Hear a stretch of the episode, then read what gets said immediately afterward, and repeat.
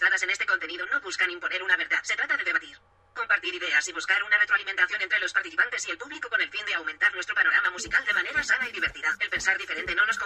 Bueno amigos, bienvenidos a un nuevo episodio, un nuevo capítulo de Hablando de Música con los amigos. Vamos a empezar con este tema que es bien polémico. Es un tema eh, que muy pocos entendemos realmente la situación. Vamos aquí a debatir a ver qué está sucediendo con el arte contemporáneo y la música contemporánea también. ¿Tiene el mismo valor que la música tradicional? ¿O simplemente no entendemos qué está sucediendo con esa música? ¿O, o, o qué? ¿Qué es lo que sucede realmente? Pues yo creo que la música contemporánea ya es la exploración de nuevas herramientas, ritmos y, conceptos eh, en la música, porque después de todo, si buscamos hacer una sinfonía con las reglas de hace 300 años, pues creo que ya, ya hay mucho y es difícil innovar, aparte que, ahora podemos explorar con otras cosas que antes no se podía, no sé, a lo mejor ahorita usas un pedazo de fierro y lo golpeas para producir música. No, sí se hace, sí No, se claro hace. que sí, sí. pero O sea, sí, sí. pero yo creo que eh, a mi punto de vista, a pesar de que sea experimental, sea ya con ritmos diferentes, tonalidades eh, o desafinaciones, como sea que se le llamen, yo creo que deben tener belleza, coherencia y justificación. Pues es, ah, es que, bueno, por ejemplo, ahorita que lo mencionas de que le pegas a un fierro, ¿no? Hay una, una pieza de Señor de los Anillos y lleva un yunque, ¿no? Como instrumento. Entonces, yo creo que eh, eh, traspasa como el lenguaje o el sistema tonal que ya se maneja y lo rompe y busca como la forma de, de comunicar conceptos más complejos y, y- ser mm, como comunicarlos de manera más sencilla o más explícita. No sé cómo, cómo, cómo podría definirlo, pero creo que los compositores siempre tratan de buscar, de explorar cosas nuevas, pero al final de cuentas se atan a lo que, a lo que quieren expresar y, es donde empiezan a, a buscar cosas con las que pueden ser un poco más legibles. Sí, pero por ejemplo, en, en esa obra que dices del yunque que le pegan, pues sí, están explorando con un yunque, pero pertenece a una obra, a un contexto que va de acuerdo a, ¿no? O sea, por ejemplo, vamos a poner el ejemplo de, de John Cage, que es uno de los mayores eh, músicos o más representativos, ¿no? De, de la música contemporánea. Eh, por ahí alguna vez escuché que él estudió con, creo que con Schoenberg, o con un músico reconocido, ¿no? De esa época. Y que este cuate eh, le dijo que no tenía talento realmente. Le dijo a John Cage, pues es que tú nunca vas a ser músico. Y John Cage lo que dice es que a él le fastidió la música tradicional, ¿no? El- la escuela, la academia. Que él no se sentía representado por esa música, que se le hacía o cómo justificas una obra, ¿no? Pero no, no se observa esa obra a sí misma por su estética, o porque sea bella, o porque esté hecha. Es como un concepto filosófico, es lo que trata de, de entender esas obras, que entiendas algo a través de... O es la falta Sí, de yo- talento otra vez. Sí, sí, es que, Es que, es, que es, es- es muy, es una línea muy delgada, ¿no? Como que... pero al final de cuentas, pues la, todo- yo creo que mucha de la música sí tiene un flujo muy amplio de filosofía. Entonces, por ejemplo, ahí les va, o sea, Todo el arte.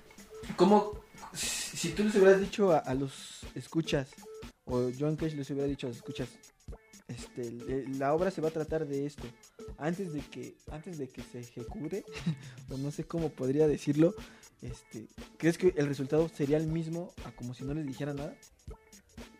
O sea, si no les poniera... Si no les explicara de qué trata, Ah, si, si- si antes de la obra, antes de entrar al teatro les explicara, la obra va- se va a tratar de esto. O sea, ¿creen que el resultado sería el mismo como si no les dijeran nada? O como es. Yo creo que no. Yo no creo que no. De Ay. antemano ya, ya tienes... Una predisposición. Ahí sí es, sí es muy importante el contexto, la justificación, el concepto. Si no te dice nada, pues cada, cada que vamos a tocar hay un dos minutos y medio, 4.33, un 10 minutos de, de obra. Ajá, o sea, yo ahorita Sí, puedo hacer otra obra que se llame eh, cuatro, Cuatro, cuatro, 35. y ya, ¿no? Y hago una obra Sí. diferente, nada más de cuatro segundos de silencio. De silencio, Cuatro de- minutos de silencio. De sonido ambiental. Exactamente. Entonces yo, yo opino que sin, sin el concepto no habría obra.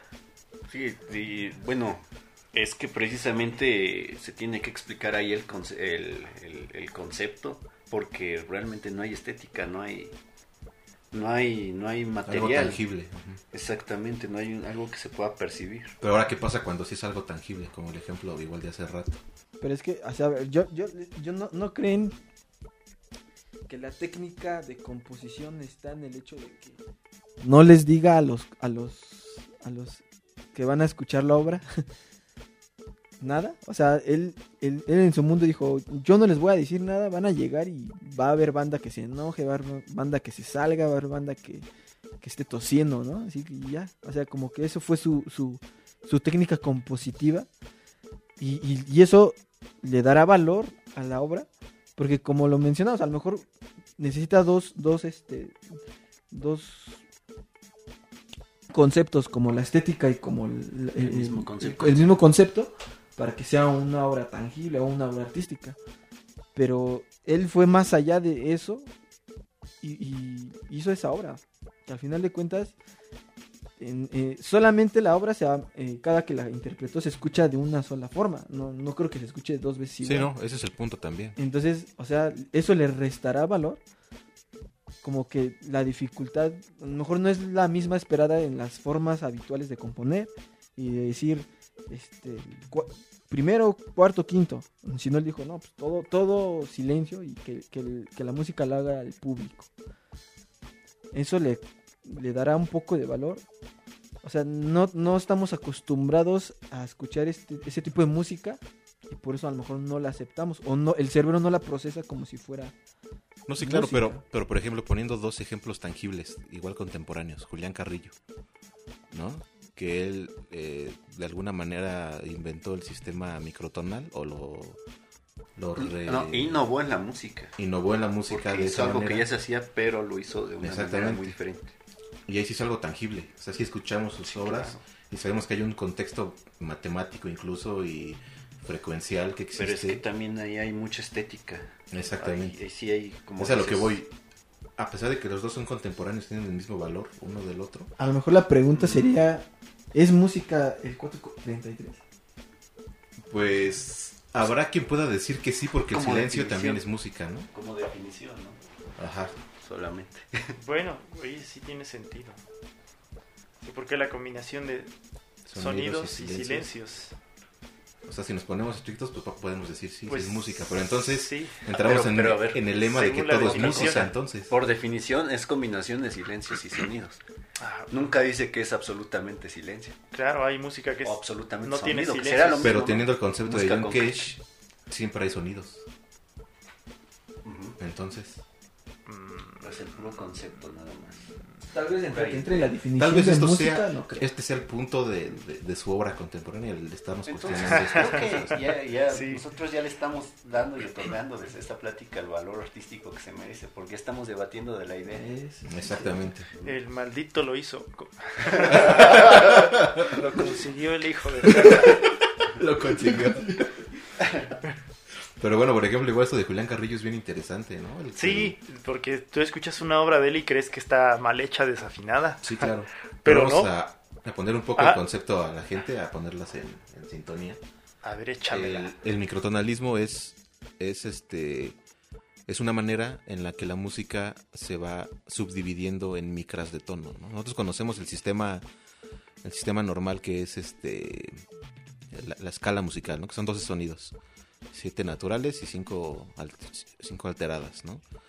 En un instrumento temperado como el, como la guitarra o como el piano, se ven claramente cuáles son los semitonos, ¿no? De una tecla a otra son semitonos.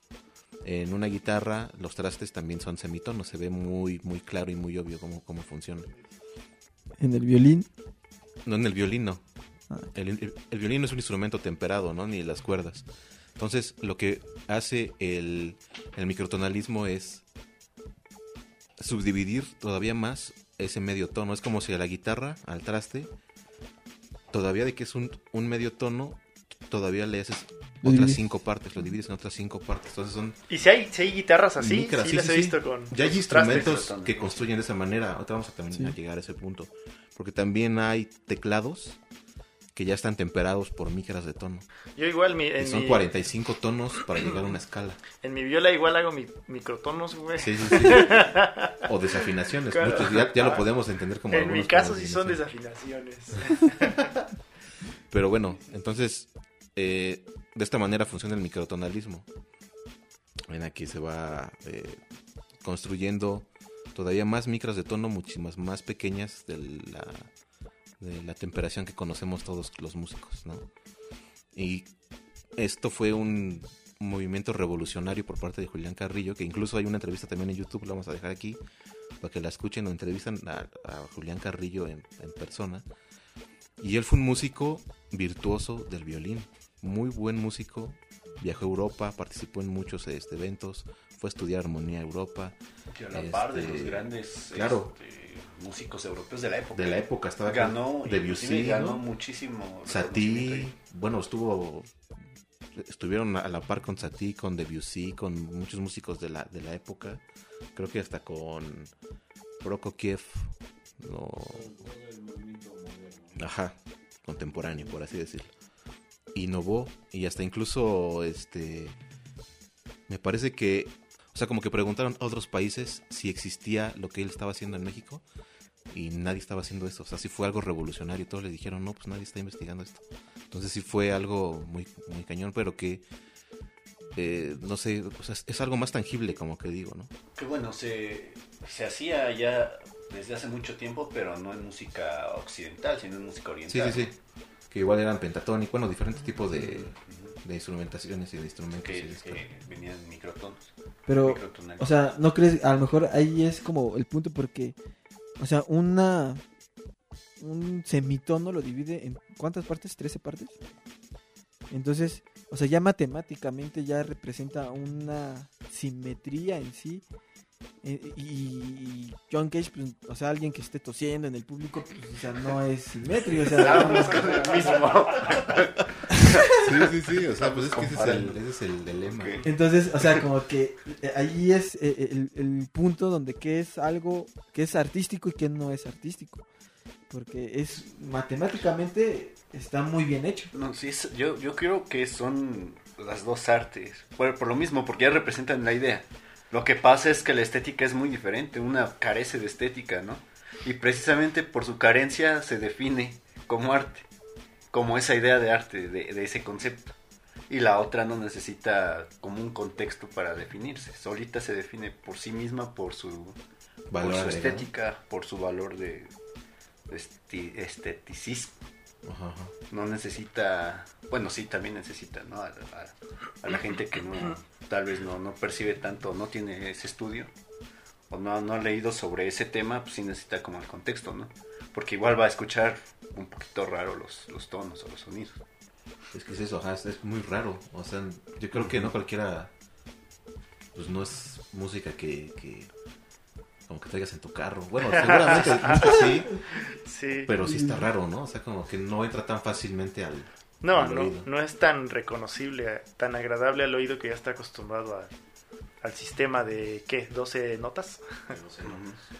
De las escalas mayores, eh, escalas este, diatónicas, que son muy, muy reconocibles para nosotros y si escuchamos algo, algún error, luego, luego, porque ya está muy asimilado, pero el sistema así de, de 13 sonidos en un tono, mm, la verdad ni siquiera yo estoy familiarizado. Pero es que, pues, por ejemplo, eh, ahí les es- Estaba leyendo en un libro que se llama Creadores de Hits y explica que un maestro en Estados Unidos hizo un experimento con sus alumnos donde les, em- les puso una grabadora reproduciendo una frase, la misma frase, la misma frase, como por 10 minutos. Entonces al principio, pues la- la- los alumnos así como que escuchaban la frase y pues era como un lenguaje, era hablar. Después de cierto tiempo empezaron a cantar la frase. O sea, la misma frase empezó a tomar como ritmo tonalidad y notas, ¿no? Porque al final de cuentas, pues como hablar es como, o sea, estar dando Es como notas, estos videos donde habla alguien o se ríe y empiezan a, a imitarlo con un instrumento. ¿Se han visto esos videos? Sí. Ah, ah, exacto. Entonces, e- eso al final de cuentas, el cerebro, después de, la, de ciertas imitaciones o después de tantas repeticiones, pues se lo concibe como música o lo concibió como música. Y ya el, el maestro le dijo el, el resultado del experimento a, a una, a la psicóloga, que es la que estaba dando la conferencia. De ahí tomó el fragmento y precisamente llegaron a la conclusión de que después de ciertas repeticiones, el cerebro lo concibe como, como algo eh, artístico, Ajá, algo familiar y pues lo, lo- lo- lo- eh, ya lo escuchaban como música después de tantas repeticiones. Entonces a lo mejor no estamos acostumbrados a escuchar eh, música de Julián Carrillo porque pues, no, no, no estamos acostumbrados, no, no escuchamos, o sea, no, como lo mencionas, no, no lo tenemos en el carro, pero si, si constantemente estamos empapándonos de, de, eh, ese sistema tonal, a lo Sí, mejor sería lo- diferente claro, cómo lo. Sí, leyendo sobre todo sus sobre su investigación y Sí, claro. sabiendo qué es lo que está haciendo, porque disfrutas más si conoces el contexto. Sí. Sí, claro. Pero sí, la, mm, bueno, yo no me he dado el tiempo de, de, de analizar sus obras. Sí las he llegado a oír, pero me imagino que si me las pongo Sí, un día, dos días, tres días, hasta una semana, ya empiezo a, a- ¿Qué a otra cuestión? reconocerlas. No, es a fuerzas, ¿no? Igual puedes asimilar un, un ratito eso y si no te queda, pues no, no te gusta ya. Pues pues sí, sí, exactamente. eso sí, Sí, pues al menos a comprenderlo. Mm, así, Comprenderlo, claro, sí. Escucharlo para eso, para comprenderlo, sí, está muy bien. Y eso de, de, pues sí, de, de la música, inclusive yo tengo una prima, güey, que pues cuando va o llegaba a ir a la casa, escuchaba música académica, este, le daba miedo. Le, le daba ese como, ese este, feeling de, de escuchar como en una película de terror o algo así. Y pues no, o sea, yo no, lo tomaría eh, así. Es que sí, con- a mí me daba miedo este el, el ese de era, el cosa, el ameno, ¿no? Ah, El New- Dory, New Age, ¿no? Ah, Pinche René dice, se va a abrir un portal Saludos por aquí. Por Se va a abrir un portal. ¿Qué es eso? ¿Qué es eso? ¿no? No, sí, y sí hay música este, contemporánea muy disonante que sí, sí te estresa, ¿eh? Sí, sí he tratado de escuchar precisamente Música a, clásica también. Sí. a Julián Carrillo y se oye desafinado y dices, ah, Sí, sí, sí, te cabrón. da esa, esa sensación de, de- de estrés, ¿no? Sí, porque estamos eh, acostumbrados a que hay notas disonantes o que chocan mucho las vibraciones entre sí que nos, nos tensan. Sí. Entonces, sí, sí se siente así. Ay. Car- Carmen Pero Abraham, bueno, ¿no? Te la que- con un la- clúster. Ah, sí. La que tú dices, René, esa no está tan, tan disonante, esa sí ya... Pero sí, Pero sí neta tiene que esa sí. sensación como, Ajá. como, Como es- como ocultismo. ¿no? Yo creo Como que- Yo tenía nueve pero- años cuando me daba miedo. Yo esa creo cosa, que- familiarizaron algún evento co- como por ejemplo tu, Ujú. tu familia tu familiar que lo a lo mejor lo cómo se dice lo asimiló con un evento que no era muy agradable Y siempre, pero cualquier le daba pieza, miedo. eh, cualquier que será hasta Tchaikovsky me cae que cascanueces. está bien bonito, sí. Cascanueces. sí pues sí Y sí, como le da como un miedo por eso, porque Pero a lo mejor nunca y, lo escucha. y lo familiariza con los fantasmas de esa época, ¿no? Que en, que en la época, a lo mejor ya sabes que o vi una película en la que, ya sabes, a lo mejor un fantasma tipo Mozart con sus pelucas y, y a lo mejor lo relaciona, no sé. ya Sí, sí, Es, es meternos mucho en su Sí, sí, sí, subjetividad, sí, ¿no? sí. Pero ve cómo así de, de que casi no la escucha, no tiene esa... Y no, no tal vez tenga el fin el arte contemporáneo romper todas estas re- relaciones que nosotros creamos con los con, con la música y, que represente otra cosa la música. Sí, claro. O sea, al final de cuentas, todo lo contemporáneo es para innovar, ¿no? O sea, por ejemplo, el- el- antes del, clasicismo, Beethoven innovó, ¿no? Quitó muchas o rompió muchas reglas que para ese entonces no eran tan aceptadas, ¿no? Porque había muchos como impedimentos que tenía la iglesia para para evitar que hicieran muchas cosas, ¿no? Los tritonos Sí, o cierto sí, sí. tipo de prosas no se pueden utilizar o romper el, el sistema de las sinfonías, ¿no? Que tiene que ser tal, tal, tal, tal y tal, o ese tipo, y, Beethoven se innovó, metió un coral en su novena sinfonía, ¿no? Eso no se había hecho antes y mucha gente lo veía como eso no se puede hacer. Pues sí se puede, ¿no? O sea, ese es el punto, y eso está poca madre, está muy chido que eso suceda. Pero el tema es eh, eso, o sea, hasta dónde llega apreciar realmente algo que es arte con algo que, que a lo mejor no lo es. Hace rato poníamos el ejemplo de la Virgen Velada de Giovanni Strazza, que es una obra, esta ya es una obra este, visual, en la que se ve clarísimo cómo pareciera un velo realmente tapando la cara de, de una mujer. O sea, con qué detalle y con qué tecnicismo tuvo que crear eso, cuántos años de estudio anatómico y tuvo que hacer y, y moldeo y 3D y no sé qué cosas, bueno, en ese tiempo, ¿no? Que tuvieron que haber hecho para llegar a, no sé, a las obras de poner un plátano con una cinta amarrada a la pared. O sea, es, es, es- se me hace muy fuera de lugar, muy desbalanceada la situación entre uno y el otro. ¿no? Este es el tema de... de- Sí. Pero, pero a final de cuentas, eh, yo creo que lo que va a trascender es lo que esté hecho con más, Eso sí. más estética, porque ahorita nos acordamos de- del plátano, pero en 50 años no creo que alguien diga, no, la obra maestra de un plátano pegado a la pared. O en 200 años que la, que la, la ¿cómo se dice? La, unos, no sé, 5000 años que la civilización haya valido madre. Ajá. Ajá, sí. Lo que yo creo que lo que va a tra- trascender es una... Si encuentran un plátano pared van a decir... ah, no mames, vive Los antiguos plátano, güey. la- ¿Nos lo comemos o qué, güey? Yo creo que lo que va a trascender es que encuentren esa, esa estatua, que no haya necesidad de que te la expliquen, que tú sepas que, que es arte, Sí, sí, sí. que el simple hecho de verla te transmita pues emociones, que es de, es de lo que se trata. No un pinche plátano ahí pegado. Pues igual una anécdota muy graciosa. Bueno, a mí me dio mucha, mucha Sí. gracia ahí en, aquí en la, bueno, en la Ciudad de México, en Sonamaco, que una persona llegó, a- es, es un, Sonamaco es un lugar en donde exhiben arte contemporáneo. Y pues es- fueron ahí mucha gente a- de visita al, a- al museo y un visitante dejó sus lentes olvidados en, en una pared, ahí en un piso. Y que mucha gente se acercó a tomar fotos y empezó a buscarle un trasfondo así de que, no manches, no, es que esta obra quiere decir que estamos ciegos ante la vida porque están mis lentes. ahí". ya sabes, cosas así, ¿no? Y que güey dijo, no, pues se me olvidaron mis lentes, ¿no? Y ya regresó por ellos. Entonces, es como esta puñeta mental que, no sé, güey, como que, como que en el contexto donde, o sea, si tú encuentras unos lentes en la calle, pues no sé, alguien los tiró, no sé. Pero si vas a un museo de arte y, y pones unos lentes, cambia por completo el contexto, ¿no? Y o su- la gente, aunque su- no tenga nada que ver. Y su precio, güey. Ah, también. Había otra obra, no sé si, si se acuerdan. Déjenme ver si la encuentro de una persona que se dedica al aseo. Había una supuesta obra este, contemporánea. La recogieron porque pensaban que era suciedad. Ah, sí, sí, sí, sí, sí. A ver, continúen, ahorita se las digo. Bueno, otro caso muy famoso, el que comentábamos de Pier Mario Manzoni. Sí, es Pier Mario Manzoni, creo que sí. Que es este, era igual un artista contemporáneo. Que él lo que hizo fue que su pensamiento era: pues si yo soy ar- artista, entonces todo lo que salga de mí es arte. ¿no? Y lo que hizo fue enlatar, creo que 90, ¿no? Latas, No o muchas latas idea, de, pero- de, su, de sus, de sus residuos fecales tenía de sus residuos fecales lo- los enlató y los vendió como mierda de artista. Y hoy en día todavía existen. este, Y yo tirando mi arte, güey, a la pinche taza, Exacto. Es que tú eres artista, pero no eres. Sí, güey.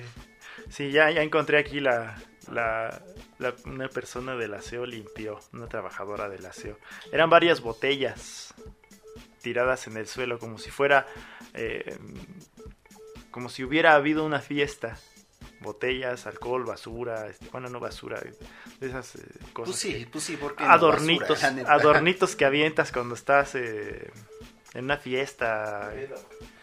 Y la, y la limpió pensando que era pues, el, Un re- desmadre. el resto de una peda. Yo habría pensado, bueno, igual y, y hasta yo le hubiera encontrado lógica hubiera dicho, yo no recojo ese desmadre, pero Que lo recoge el güey que lo vino a sí, hacer. en un, en un, este museo, en e- es- a ver, en el Museo Bals- Bolzano en Milán. Ahí fue. me limpió esta, ese tiradero, esta obra supuesta, bueno, esta Esta- obra esta de arte. supuesta obra. Esta obra de arte supuesta basura en el Ah, suelo. eh, al revés, o la basura supuesta arte, ¿no? Sí, sí, sí, No, sí. Es que eso que dices tienes toda la razón, o sea, ese contexto en el que ya sin que te lo describan ya sabes que implica un arte, ¿no? Sí, exacto. Como dices, si un día la civilización va de madre, pues la, no sé, extraterrestres o las... ¿Cómo les vamos a explicar, güey, que una lata con caca es... Es arte. No Van a haber dos, solamente dos obras que van a sobrevivir, güey, después de la civilización. No, no, las latas de, de Manzoni, güey, que pinches cacotas son eternas. Y la 433. Ah, sí, esas van a perdurar. esas-. Pero fíjate que no, en el espacio no va a perdurar el 433 porque ahí no hay sonido. Ahí no hay sí sonido, güey, ahí no sí hay se la pela. Ahí sí se pela su teoría. de John Cage. Pero bueno, este, bueno, el, el de Pier Mario Manzoni, creo que ni siquiera han abierto las latas para saber si hay caca allá adentro. Y al menos le han hecho Que así, a lo mejor ni le han siquiera, a lo mejor ni siquiera es, ¿no? Caca. Pero su concepto ahí se quedó. A lo mejor ni es de él, güey. Y mamá. si es, a lo mejor ni exactamente, o a lo mejor ni es, ni a lo mejor ni hay caca. Bueno, güey. pero ve, otra vez estamos hablando Ajá. de esa pinche Sí, sí, idea, sí. ¿no? Pero entonces es el arte, Es como la Es que ese paradoja de, la idea. de Schrödinger, güey, el gato. Es, Ah, sí. es caca y no hasta que la abran. caca y no a la vez. Pero pues es que, bueno, como, igual justamente como le acaban de mencionar, o sea, si perdura una otra, pero si ven una sinfonía de Beethoven, obviamente van a decir esto es música o esto es arte. Si lo ven o si lo oyen. Ah, perdón, si lo escuchan. Ah, bueno, si lo ven también las partituras. Y si lamentablemente aquellas personas que, que, que descubren que hubo una civilización y ya no la hay, pero no pueden percibir las ondas sonoras como nosotros, ¿qué va a pasar? Se va a perder. Me pusiste en jaque, sí. güey, pero si perciben las, las ondas eh, electromagnéticas visuales, yo creo que sí. Porque e incluso si tú ves una partitura, se ve el orden, se ve, se ve bonito. Ajá, exactamente. Pero Tiene- se ve más tiene como, belleza. como visual Ajá. que... Ajá, Incluso, bueno, sí. incluso escrito tiene mucha... es- El, el impacto visual igual es agradable. Nosotros, siendo músicos, lo vemos y decimos, ah, pues este, son tales notas y va así. Pero yo antes, cuando no sabía solfeo, yo veía una partitura y veía el orden que llevan la- las, las notas, veía la, la belleza de la escritura, aún eh, sin, sin escucharla. Tiene belleza estando escrita. Sí, claro, al final de cuentas eso es otro lenguaje también. Claro, claro. También como, también como el código binario. O sea, También. Ustedes sistemas. ven eh, códigos binarios o esta onda de, por ejemplo, Yo ya no la veo eso, de Matrix. Yo ya veo la Matrix. código binario. Yo veo puro código, güey, yo no sé. Ah, pues, Yo, yo no veo números. Soy el elegido, güey. Ah, sí. como, como pinche robot. güey. De hecho, te veo así. Soñé que había un 2. no uno, y había un 2 ahí. güey. Ay, es la anomalía, ¿no? Qué pedo. Bueno, continúa. o sea, eso, eso- eso al final lo vemos y se nos es simétrico. Yo creo que incluso hasta para alguien que es programador le encuentra un sentido. Porque sigue, no, no son números al azar. O sea, son, son, es un código, ¿no? Como, lo dice, no sé qué opina el maestro. Pero tiene, una lógica, así como la música, como, como eh, estar eh, con el cincel en el mármol, haciendo técnica y dándole una belleza porque, o sea, no nada más es un, nada más le picó y ya, es como, y dijo, ah, esta es mi, mi, mi, esta es mi obra. Entonces ahí yo creo que sí la simetría, la estética tiene mucho, mucho, mucho que ver para darle pie a qué y qué no es. Pero ya algo va algo más profundo. ¿Por qué el ser humano a huevo quiere quiere orden? Porque quiere esa simetría, Pues, la percepción vaya. hay, bueno, yo tengo dos teorías. Órale. Hay una, hay una, una teoría que se llama orden espontáneo, que es como esta onda de que en, en el- en la naturaleza o en lo que nosotros vemos se hace automáticamente un orden, como esos aplausos que pasa al final de un concierto que empiezan a aplaudir cuando quieren una más, y empiezan al, al- como al unísono, el, el aplaudir juntos. Ah, Eso, o sea, ¿Cuánta gente es y cuántas posibilidades hay de que eso pase si no existiera el orden espontáneo? Entonces hay. El gusto por el orden, ¿no? Yo creo que es una Exacto. necesidad hasta, hasta fisiológica del ser humano. ¿Han visto estos videos en donde un güey parte el pastel chueco y que te sientes cierta incomodidad porque no lo parte como debe de ser? O que hay un azulejo que no cuadra con todos los demás y sientes que lo tendrías que mover para que esté derecho. Ah, sí te da O sea, siento que ya es una necesidad física incluso buscar, o cuando ves una nube y ves una forma, buscas ver algo. Sí, sí, sí. O sea, como Es que ya estamos programados para tener inco- inconscientemente buscar esa simetría. Entonces, el ser humano es lo que se aleja de la naturaleza porque la naturaleza es caos. claro, al final de cuentas sí. Pero- Tú dices cómo se llama orden espontáneo. ¿Has visto el experimento de los metrónomos que los pones en Es, es eso precisamente. Ahí sí, ahí sí no influye, o quién sabe si influye a la conciencia humana en los comportamientos como los aplausos que, que tú dices, o, o incluso, no sé, yo vengo de un pueblo, ahí poníamos música, todos bailando en desmadre, llegaba el momento en que toda la gente, eran como 100 personas dando la vuelta al mismo lado, digo, ah, cabrón, ¿cuándo se pusieron de acuerdo? No era una, una, este... Una coreografía difícil como caballo de rodeo, digo payaso de rodeo que yo no sé hacer, por cierto, debería aprendérmela, pero se ponen en- eh, de acuerdo, pero son, son seres conscientes. Pero yo no, no, no sabía, no había oído eso de la eh, Orden espontáneo. orden espontáneo, pero que sí, sí lo he visto en, en fenómenos físicos. Como, Sí, sí, sí. Los. Hasta como incluso el sonido también crea formas, ¿no? Por ejemplo, si pones, hay experimentos, ¿no? Que pones como una bocina y le pones, no sé, Ah, azúcar o sal. bien pero esas son las ondas güey, sí, sí, sí. propagadas Ajá, pero se crea un patrón Sí, este ordenado, ¿no? geométrico. Geométricamente ordenado, no se crean pues, o sea, como que está el- la misma naturaleza busca ciertos patrones o cuando vemos el código Sí, Fibonacci, claro, ¿no? El código. Fibonacci que, que- que todo tiene un una simetría que ¿Qué concuerda. tal si el ¿no? caos sí tiene un patrón solamente que el humano no lo percibe? Puede ser que, que Pues ya no te sea, volvemos a John Cage. que no Tampoco sea nunca hay un silencio, entonces. Sí, sí, sí, ¿eh? A la verga, ya me voy a morir. Según la física y según la- el, el- el curso hacia que el tiempo siempre vaya en una dirección, es que el universo tiende al caos. Se Sí, te claro. cae un vaso y se te rompe, eh, se hace el caos. No, no hay manera, no, no- es imposible de que el vaso se, se reagrupe, de que la naturaleza diga voy a volver a hacer el vaso, porque la naturaleza siempre está tendiendo al caos. Pero se me hace raro eso de que en algunos momentos eh, haya Orden. se agrupe, haya orden, como el caso de que de, de ese de los metrónomos, el más el más visible y el que recuerdo hasta ahorita. Diría Arturo, como siempre dice, por pura probabilidad tiene que caber en algo, ¿no? Sí, claro. Por pura estadística tiene Por que, pura- algo tiene que suceder en algún bueno, momento. O tal vez también sea nuestra percepción. ¿Mencionamos? O nuestra conciencia lo que lo está haciendo. Santo al- Dios. Sí, de hecho sí. Ya no sí. me den pomo. La conciencia.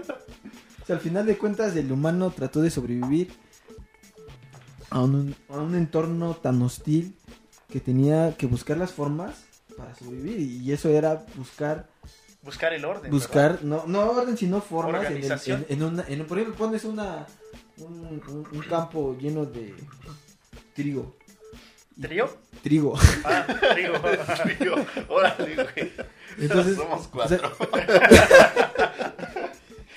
tú, tú, o sea, alguien que, que no lo sabía, pues pasaba y de repente llegó un, un- depredador y se lo comía, ¿no? A la persona. Entonces alguien que lo vio, dice, ah, algo pasó ahí, a una forma de un animal y que se acercó y mató a este vato, ¿no? Entonces, obviamente yo como, como persona o, o como cavernícola, pues de güey me vuelvo a meter, ¿no? No más, es, ajá, sí, por instinto, y de vuelvo, me vuelvo a meter ahí porque, o porque yo, o me acerco a esta forma porque sé que es un depredador. Entonces, eso es como una técnica de supervivencia que fue a los pasos del tiempo, fue, nos fueron heredando y eso a lo mejor lo aprovechan lo que es, este, pues los artistas y es, crean arte. Y esa es la diferencia tal vez Ordenando sonidos. dándole un orden a algo que pues probablemente no lo tenga. No, quizás sí lo tiene, pero tratamos de darle un, un significado. Por ejemplo, lo- las frecuencias existen desde siempre. Los sonidos existen desde siempre. Lo que vinieron a hacer los filósofos o teóricos es darle un idioma al sonido, una orden. Los 12 sonidos, las cinco notas alteradas o las pentatónicas, o sea, porque el caos está allá afuera, como decimos, ¿no? el sonido siempre ha existido, las frecuencias están ahí en todos lados, pero vinieron el ser humano buscando este orden, trata de, de hacerlo entendible y tangible para la gente, ¿no? Como que de esa manera funciona, como las partituras, que de esa manera ya entendemos cómo son las frecuencias, entendemos qué es un do, qué es un re, qué frecuencia es un mi, ya no es un caos, ya es parte de un orden también.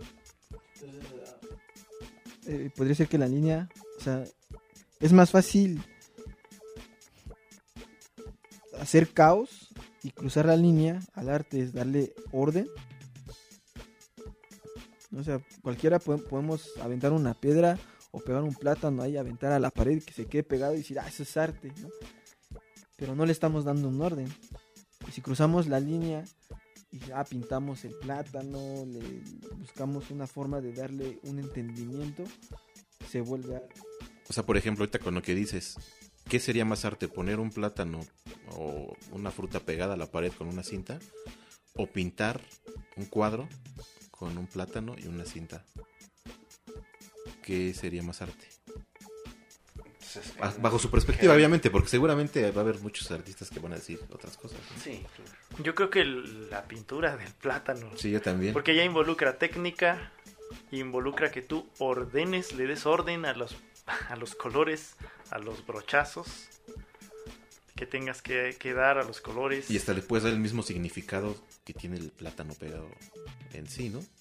Es un cuadro de un plátano pegado a la pared por esto.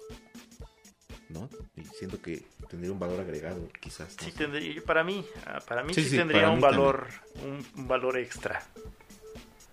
Ya verlo ahí, ya combinado con técnicas de pintura, no simplemente. Lo que Lo que ahorita encuentras. con el plátano pegado ahí, como estábamos hablando ahorita, de, de- a lo mismo de que está en tendencia el NFT, que es el como el arte, el dibujito digital. Ah, explícalo un poco más, porque igual. Hay piezas que Ajá. hacen artistas, no piezas, así cositas chistosonas, ¿no? ah, Pero radica su valor. por en ejemplo, co- como que ¿qué podría ser la imagen? un X imagen, lo que se te venga a la mente. Algo. NFT. O sea, no, no tiene que ser precisamente de que tú hagas un NFT, No, este, una pues, guitarra. Puedes tomar Darle una foto. algo. Ajá. Lo que radica el valor, y yo creo que es en el arte contemporáneo, es el eh, precisamente el valor que le da la gente. Ujú. Sea estético, sea... Más bien, ya ni siquiera es estético y ni siquiera es conceptual. Es el marketing y el puro valor que da la, la- la gente que lo conoce. Ujú. Que es lo que pasa ahorita con el arte. Es- Bueno, en ese sentido, ¿no? Contemporáneo. Por ejemplo, eh, y, ha, y ha pasado por en redes sociales que inclusive le dan valor hasta a la gente que ni siquiera por puro marketing, ¿no? Pero la gente, bueno, la gente le da Sí, le cierto da. valor. Un valor, yo tengo una anécdota. de- me pasó algo muy curioso. Eh, ajá, algo va. Este, haz de, haz de cuenta que a mí me mandaron un WhatsApp de un, un compañero de archivista. Donde dijo, oye, allá en Toluca están vendiendo una partitura de un compositor, Carlos Osaya. Pa- Para Entonces- empezar, dices quién es Carlos Osaya, ¿no? Ajá, sí, pues para empezar dices quién es Carlos Osaya, ¿no? Dice, no sé, el- este chavo era de Argentina y me dijo, no, me está, me estaba avisando, ¿no? Dice, no, tal vez tenga un valor ahí, este, emocional o, o musical ahí para ustedes. Ay, Que es mexicano. Porque este, el que lo estaba vendiendo era un man- el- era el manuscrito de una obra. Entonces, pues precisamente para empezar dices quién es Carlos Osaya. ¿Quién sabe? Yo medio investigando ahí encontré nada más un artículo que era un maestro que también escribió un libro en Argentina con un teórico argentino de música. Y fue lo único que encontré de, de- este nombre. No sé si sea el mismo o no. Pero entonces le pregunté al chavo que estaba vendiendo eh, ese manuscrito en Facebook. en- así como en un grupo de vendiendo chácharas, cosas así, ¿no? Y, le preguntó, oye, ¿y ¿cuánto lo estás vendiendo? ¿Cuánto quieres ganar por vender este manuscrito? Dice, no, pues la verdad es que ya me han ofrecido 5 mil pesos. Tengo una oferta de 7 mil pesos. Y, este, y alguien me está preguntando y yo creo que se lo voy a ofrecer en 10 mil pesos. Y yo le dije, bueno, o sea, yo no conozco al compositor, yo no pagaré esa cantidad. Pero pues, bueno, hay, alguien que sí lo, lo va a pagar. Pues, pues, ojalá le saques provecho, ¿no? Entonces después le pregunté, oye, ¿en cuánto lo vendiste? Dice, en 15 mil pesos. Un, el manuscrito de un compositor que quién sabe quién era. Sí, y me contó la historia de un, de un chavo, del, de, de, esta persona que pagó tanto dinero. Dice, no, es que Carlos Osaya es descendiente de, de Arezo, este teórico este, importante de, en, en, música, y que según es descendiente de Dios y quién sabe cuánta. ¿De Dios o de, de Dios? Jesús? De, Dios, o sea, de, ¿De Jesús o de Dios? ¿Arezo? De Jesucristo. Ah, de Jesucristo. Ah, bueno, sí, ya. Entonces, sí, o sea, era como ahí algo ahí religioso, algo raro, pero o sea, le, le, lo chistoso o lo que quería agregar es que el valor se lo está dando una persona. Y el, el Carlos Osaya, yo no dudo que a lo mejor sea bueno o sea malo. Sí, o claro. sea famoso, al igual lo, des, lo pero desconozco lo, yo. Más barato lo comprabas. Pero más barato lo comprabas. Claro, claro que sí. Entonces, ahí, pero escríbanos ahí si ustedes conocen a ese compositor, si ustedes pagarían 15 mil pesos o más por ese manuscrito. Pero también yo creo que tendría que venir como una prueba de ADN. De... Ah, bueno, sí. Que Obviamente, una prueba de ADN. De Para mí que era como linaje. choro, la verdad. Yo, Oye, pero ¿y cómo comparas la- la, el ADN de Jesús y se supone que No, es de Dios. que no está? De Bueno, Dios, no de Pues según en el lienzo, ¿cómo se llama el lienzo? El- Ahí, ¿no? pues, va- más bien, ¿cómo, cómo, puedes comprobar que, Ah, no, no, a mí a Jesús no me lo que, tocas. que lo escribió el mismo, Ajá. el mismo Carlos Saya? No sé, si, si esta persona, o este compositor es muy famoso y si es descendiente de, Ajá, ajá. de quien dice, o de Sí. quien esa persona dice que es, o sea, ¿cómo compruebas que, ese, que es el mismo? Sí, claro. ¿Cuántas posibilidades hay de que sea cierto? Entonces el valor pues se lo está dando la persona que quiere el manuscrito. Sí, claro. Es como los coleccionistas también, ¿no? Que ven muñecos que a lo mejor yo no pagaría demasiado por un muñeco bootleg o de tianguis, pero hay gente que sí lo pagaría, ¿no? He visto ofertas en Mercado Libre de Mazinger Zetas grandotes que yo tuve cuando estaba chiquito y que pues, Ajá. yo no pagaría 20 mil pesos por un mono así, ¿no? Tarjetas Pero de, hay de gente que sí. Ajá, tarjetas. Que o- literalmente son impresiones sobre cartón Sí, claro. y pagan miles de pesos por ellas. Pero Sí, es sí, que si nos vamos a lo mismo, el, el arte es eso, ¿no? La El- pintura es eso. Pues es el- Mm, prácticamente mm. es el valor que le da la, la gente. Sí, Lo que pasa Sí. ahorita es que el, el valor se lo está dando más el marketing. Sí, claro. O sea, tú se venden una pieza de arte de alguien que ni siquiera se conoce, pero por nada más por estar ahí la gente viéndolo y ah, es, pas- es lo que pasa con los memes. La empiezan a, a tener tan reconocible que ya tiene valor Mm, para ya ellos. le quieren pagar, uy, una feriezota por, por apropiarse de algo que ni siquiera tiene valor, ¿no? La gente le da. Sí, la gente le da ese valor. Y el marketing se encarga de eso, de darle valor a las cosas que no tienen valor. El, el marketing domina el mundo. Ah, el capitalismo, güey. Domina el mundo. Dinero, dinero, dinero. Entonces, como ven, igual también algo que, como lo mencionamos, también depende de qué tanto te guste una obra.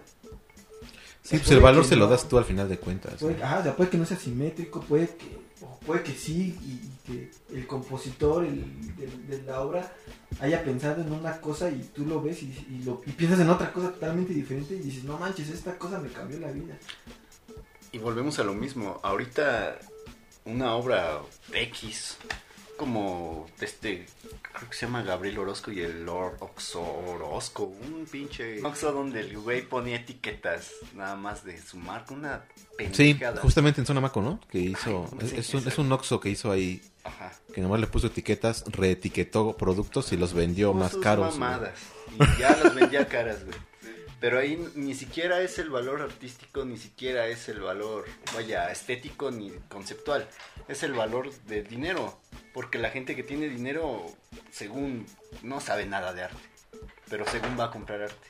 Y Sí, son la, es la, única gente que consume ahorita el arte es la que no sabe de arte. Pero Sí, sí. tiene dinero. Sí, el sí, arte conceptual es el que están manejando ahora. Ujú, Del arte moderno. No, no, eso Sí, es sí. bueno. Es que, es que también es como apropiación. eh, cultu- no, no, no, no, no cultural, pero es sentirse identificado con algo Entonces, si yo voy a un museo y siento que puedo comprar algo que, que dice que ahí es arte, yo pienso que ah, estoy, este, Ujú. soy acá refinado por que soy de la élite o, o pertenezco al grupo que le gusta el arte sin conocer lo que es el arte, ¿no? Sí, sí, solamente porque tiene el valor el dinero, monetario. ¿no? Pero es, es- Así se maneja ahorita ese, ese tipo de arte, ¿no? Inclusive con la música. Yo, yo creo, ajá, sí, yo creo que eso pasa, yo creo que pasa desde tiempos inmemorables. Porque, pues sí, van a una orquesta y la gente piensa que ya consume, ya es refinada, ¿no?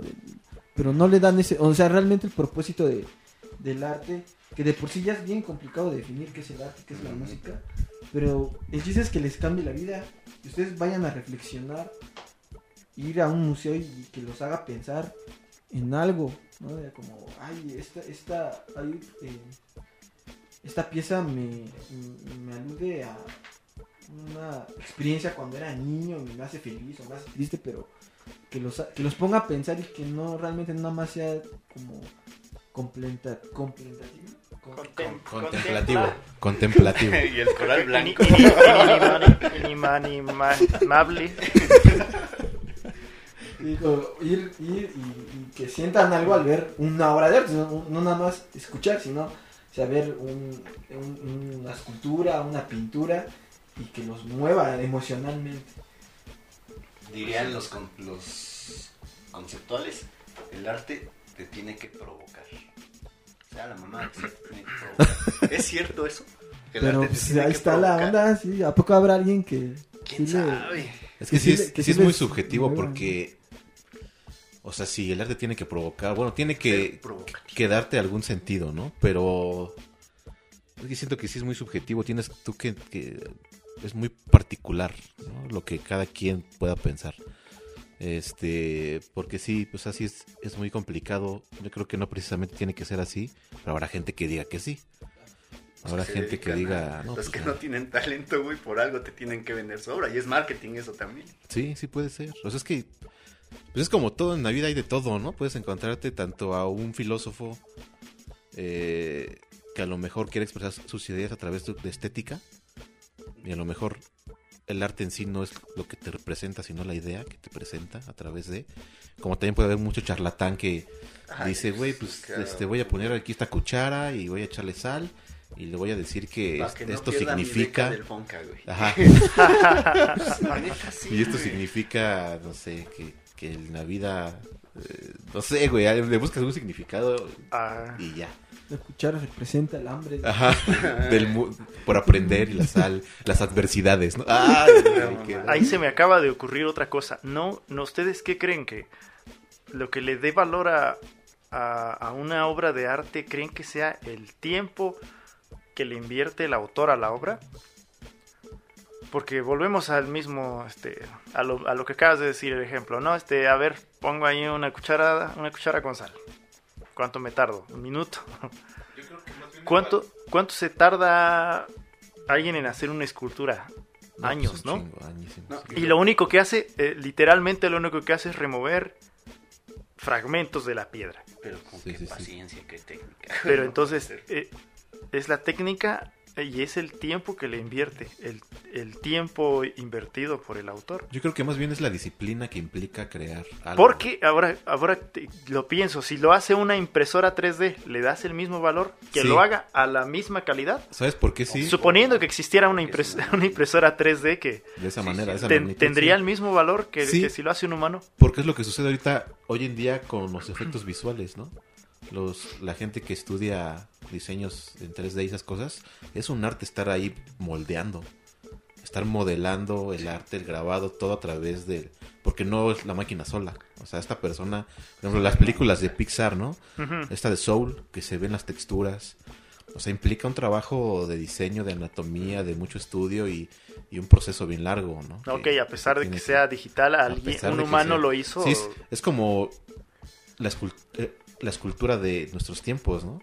Lo, lo que sucede en, en ese La tipo de programas. digital. Sí, la escultura sí. digital. Y no cualquiera te lo hace, y sí tienes que dedicarle horas de estudio ahí. Bueno, entonces ahí sí entra otra vez la pregunta. Entonces es el tiempo que le dedicó la persona a trabajar en esa obra de arte. Yo creo que es la En, disciplina. en realidad es lo que se valora porque pegas ahí un Yo plátano, sí, güey. es y que no... sí hay que darle un valor a, a cada cosa. O sea, por ejemplo, también lo platicábamos antes, el, el reggaetón, por ejemplo, ¿no? O, o la siempre música le da a la popular. gente el valor a Que lo le que quiere más dar. le venden al marketing. Siempre Sí, le dan claro. a lo que más escuchas es a lo que le das valor. Sí, sí, sí. Pero por ejemplo, al, al reggaetón, este. No digo que esté mal que la gente escuche reggaetón, está bien. Es un producto. Pero ese es el punto, ¿no? Pero está mal, ¿Dónde está mal que lo escuchen y no perren, güey. Eso sí. sí. Eso sí, Ah, eso sí. Eso es es, una eso sí. Eso sí. Eso sí está mal. No, no es cierto, güey. Pero. Pueden, no, no es pueden- cierto. Pueden Lo que perrear pasa y, es que es la vanguardia. y asentir con la cabeza nada más, es decir, Ajá, sí, varias más. veces y ya, güey. como, Así moviendo la cabeza arriba y abajo ya. Con actitud gangster. Pero así está, así está. Pero bueno, este. O sea, no está mal que la gente escuche reggaetón, está muy bien. Pero creo que no se le puede dar el mismo valor que a otro tipo de. que al jazz, por ejemplo. O sea, a pesar de que también esté bien que lo escuches y que si- significa algo para ti, no le puedes dar el mismo valor a un género que al otro. Pero yo como X persona, ¿por qué no le voy a dar un, lo- el mismo valor? Si es más, ni al jazz ni, lo, ni me Sí, gusta. sí, sí. Lo entiendo desde, ese punto, pero siendo, como por así decirlo, coherentes y por tantito sentido común, ni siquiera es comparable, ¿no? O sea, no hay como que... No puedes decir... O sea, como en estos memes que, que ponen de repente, ¿no? De que, este... Que ponen a Freddie Mercury y ponen a Maluma, ¿no? A, a Ah, Bad sí. Bunny, ¿no? Y que dicen, no, pues este güey, el Freddie Mercury ni cantaba, Freddie Mercury, este, no sé qué, era muy malo, o era tal, tal, tal. Y Bad Bunny es el rey porque es no sé qué, no sé qué. O sea, entiendo el fanatismo, entiendo el fanatismo, entiendo que, que, que puedes ser fan de, de que tú quieras y que, y, y que tengas un respeto. Pero no puedes tampoco estar ciego, vida. ¿eh, güey? ¿Crees que, claro. bueno, creen que se tenga que separar la obra del artista? Entonces, para no llegar a ese fanatismo. Sí, yo creo que sí, güey. O sea, es que sí puedes ser fan de una persona, pero no puedes cegarte a no entender que hay más cosas, ¿no? O no puedes decir eh, eso, o sea, porque... Ay, es que... es- es- no sé si, si me doy a entender, o sea, es- Es está- que eso ya es de gustos entonces, ¿no? Igual. Sí, Sí, sí, pero por ejemplo. o sea, pero es innegable que Freddie Mercury era un gran cantante, pues. O sea, no O sea, te por más que guste. te guste Bad Bunny, por más que te guste el género que tú quieras, no puedes negar que tenía una gran voz, ¿no? Por ejemplo, a ti no te gustan los Beatles, no, no te gustan mucho, alguna vez me lo dijiste, ¿no? Pero es innegable que cambiaron el transcurso de la música en sus años, güey, que fueron una banda que... Que innovó. Pero es, Que innovó es lo de que está cierta manera. ahorita con esa música trapera y de trapear y ese pedo. Ajá, es, Está es que está bien, está bien. Nadie lo puede negar tampoco eso. A mí no me gusta, pero no niego eso, es a lo que voy, ¿no? O sea, no lo consumo, no, los, no, no me gusta, No, Pero es innegable que no teniendo un gran auge. Por eso no perra tampoco. Oye, Ah, pero ta- sí es cierto, no nos vayamos tan lejos, nosotros estamos hablando de precisamente de música como arte. Eso, eso ya hablamos y lo decimos y lo repito de nuevo, es puro mercadotecnia. güey. es que pura ya es, cosa es un ella. producto, ¿no? Mm, Exacto. Sí, también como que está hecho para vender. Sí, claro, pues digo, es un producto. Entonces yo, yo, o sea, Pero- yo, yo me imagino como también, al- como dicen, muchos charlatanes ahí pegan o tiran sus lentes en el piso de un museo y, y ya quieren Es vender. que hay de Pegan todo. el- Estos güeyes son el plátano pegado en la pared, güey. Son lo- el contenido de la lata De de la música. Y por ejemplo, no son la lata, son volviendo el contenido de la lata. otra historia que escuché de un, un músico compositor que se llama Harry Parch, que igual es bien interesante porque él construyó sus propios instrumentos. Él les dio su propio significado. Él fue un músico que también estudió eh, música académica y también me parece que, bueno, según su justificación de él, quién sabe si es cierto también a lo mejor y llega el punto en el que dices, pues no era tan bueno y buscó otra alternativa. Que decía que llegó un punto en el que dijo que la música no le satisfacía, que el sistema que, que existe no le satisfacía, que no era lo que él quería, que estaba, que era algo que no le transmitía nada, que llegó a tal punto que según tenía muchas obras y las quemó, las tiró y se desertó, se volvió un indigente en Estados Unidos y se fue a estudiar carpintería y de eso vivía, ¿no? Como que después de ser un músico estudiado se como que se ¿cómo se dice? se desalentó de la música, como que se sintió desahuciado y años después retomó la música pero construyó sus propios instrumentos porque él pensaba que los instrumentos que, que todos conocemos eran instrumentos que no le llenaban eh, el oído que no eran suficientes para él. Entonces empezó a construir instrumentos él mismo, él los temperó y prácticamente parecía que los agarraba con basura, ¿no? Agarraba latones, este, llegó a construir un brazo, le quitó un brazo a un chelo se lo puso una viola y ya con eso hizo otro instrumento nuevo, hizo una marimba de diamante. Está muy interesante porque en vez de tocarla así se toca hacia abajo. Los tonos ma- mayores y menores se van, a, se van tocando hacia acá, hacia los lados.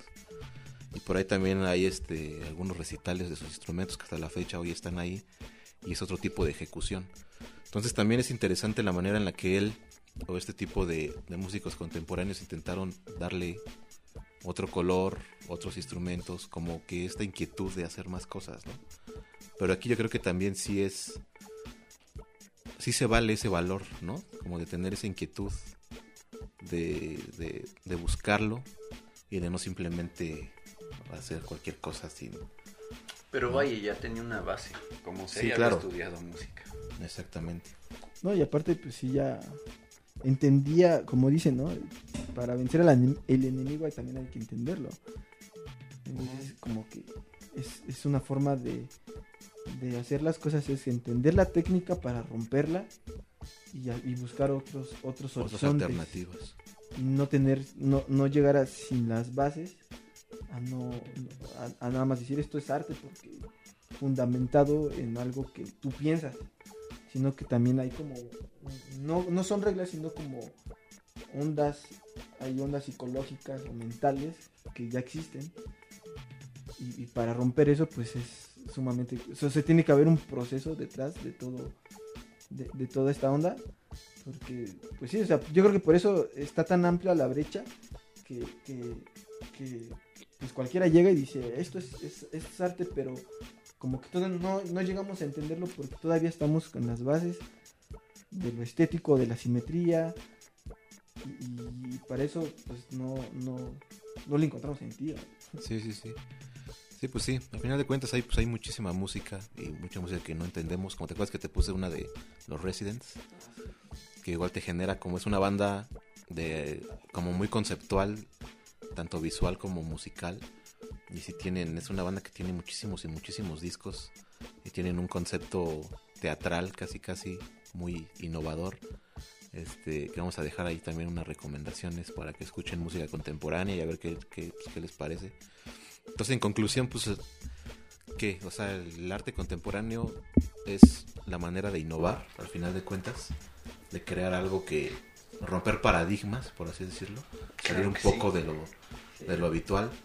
Cada quien ya va a juzgar qué sí es arte y qué no es arte, porque al final de cuentas, pues sí, cada quien tiene sus gustos y sus definiciones, pero pues se vale escuchar y conocer de todo, ¿no? Para tener sus propios sus propios gustos y argumentos. Yo, yo creo No, que juzgar. sí, sí es válido esta definición que acabas de decir, porque el hecho de que ir más allá de lo que ya está establecido siempre nos ha llevado a cosas más interesantes, porque si pensáramos nosotros que nada más la Tierra es plana, pues, imagínate lo que cuántos avances tecnológicos no, no tendríamos ahora, hasta que alguien pensó, estudió Cosas Dijo- descabelladas, güey, porque incluso llegaron a, a matar a gente por creer que... que- exacto, ¿no? A, o a obligar a gente a retractarse de que la, pensar en cosas como esas porque se pensaba No, pero que, eran- todavía hay que eran, terraplanistas, que eran descabelladas. Entonces, igual y nosotros pensamos que ese arte es descabellado y es el... A lo mejor no está pulido al 100%, pero es como el paso, el puente hacia nuevas nuevas cosas. nuevas creaciones que, Ah. que sí estén buenas. ¿A poco la Tierra no va viajando en el caparazón de una tortuga, güey? No, güey, en- está Y lo va cargando. en tres tortugas. Cuatro elefantes, güey, de pilar. No, la güey. tortuga. Si la carga Atlas. ¿Sí? Ese es Atlas el que trae la. No eran los elefantes. No, güey, no. No mames. A la verga. Mira, y yo aquí empedando. No, güey. Pinche no. elefante, ¿qué tal que un día se le quiebra su patita y valemos madre? güey? Pinche Atlas, güey. Imagínate, le da comezón, güey. Sí, Se tiene que rascar y vale madre. Pues este Hércules. ¿Qué tal que le se le calabra el pie, güey? ¿Qué va a hacer? Pero bueno, pues así, así funciona, eh, Así funciona el el orden y el caos. Esa es el- la moraleja de, de, esta- de este episodio. La moraleja de hoy es... Disfruten el arte. Ustedes sabrán, ¿no? ¿Cuál es la moraleja? Se las dejamos. Ese es el arte. Ese es el arte de este episodio. Ay, Pues bueno, entonces nos Este- vemos en un próximo episodio. Hasta luego. No lo vas a presentar porque no dijiste su nombre. ni- Ah, ni sí, cierto. Igual pégalo a- al principio. Sí, sí, sí. Estamos, este, bienvenidos a este podcast. Estamos con nuestros amigos habituales, Osvaldo y René, ¿Qué onda? ¿Qué onda? y mi buen amigo. Dani. Hola, buenas noches, ¿cómo están a todo público? Un saludo y, y espero que estén bien. Hijo, sí, sí me pensaba hacer una mamada así, güey. Hijo. Pues dile, güey. Sé tú mismo, chinga Ay, no güey, no pasa nada. Ay, este ya. No pasa nada. Ojo, ahorita que... Es arte, güey, es tu arte.